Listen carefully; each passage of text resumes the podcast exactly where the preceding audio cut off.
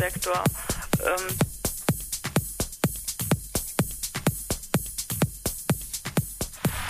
Fokus Europa. Le Focus pour l'Europe. Nachrichten aus Europa auf Radio Dreieckland. Fokus Europa. Le Focus pour l'Europe. Nachrichten aus Europa auf Radio Dreieckland.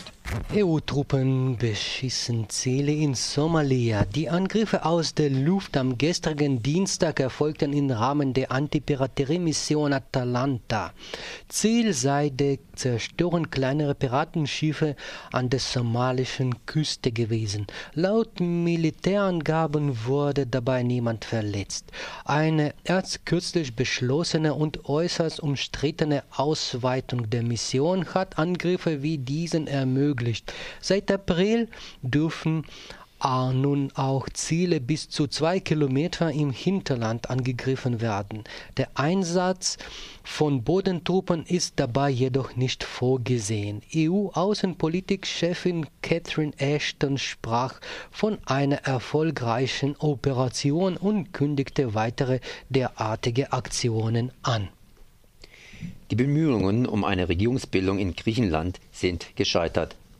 Die griechische Präsidentschaft teilte mit, dass die Gespräche über die Bildung einer Expertenregierung nach italienischem Vorbild kein Ergebnis gebracht hätten.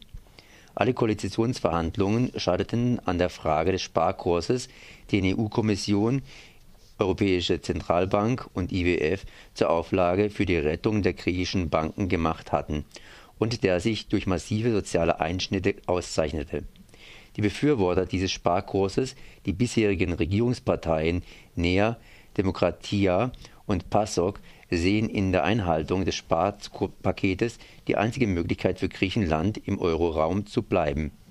Die Gegner der Sparmaßnahmen sehen ihren, Wahlerfolg, ihren Wahlauftrag darin, die Verarmung der Bevölkerung zu verhindern.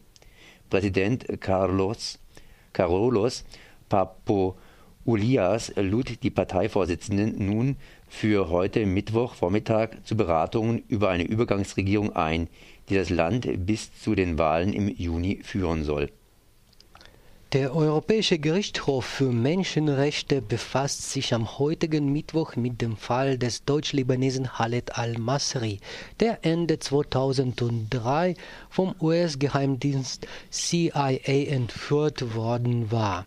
Al-Masri klagt gegen den Staat Mazedonien. Er wirft den mazedonischen Behörden vor, an seiner Verschleppung beteiligt gewesen zu sein.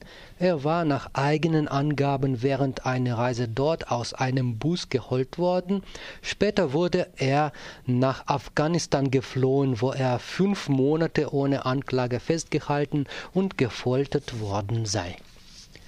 Nach langen Verhandlungen haben sich die 27 EU-Mitgliedstaaten auf leicht verschärfte Regelungen für die europäischen Banken geeinigt.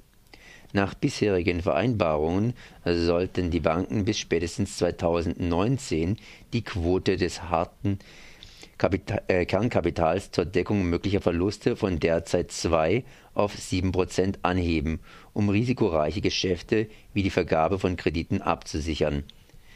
Nach dem jetzigen Kompromiss dürfen die Staaten für ihre nationalen Banken auch etwas höhere Sicherheiten verlangen wobei ein europäisches Schiedsgericht die Zulässigkeit staatlicher Regelungen feststellen kann. Dieser Vorschlag wird nun dem Europäischen Parlament vorgelegt, das härtere Auflagen für die Risikoabsicherungen der Banken sowie strengere Vorgaben für Bonuszahlungen verlangt hatte der frühere Chef der bosnisch-serbischen Armee Ratko Mladic muss sich ab heute vor dem UN-Kriegsverbrechertribunal in Den Haag verantworten.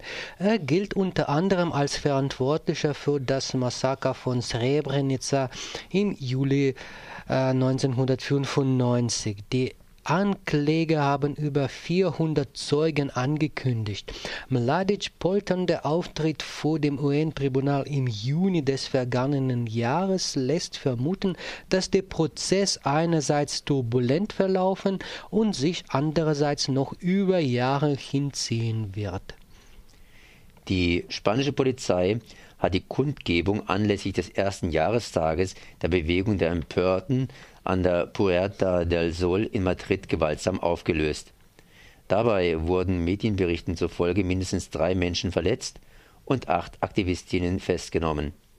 Madrids Bürgermeisterin Ana Botella von der rechten Volkspartei PP verteidigte das Vorgehen der Polizei mit den Worten, es sei getan worden, was getan werden musste.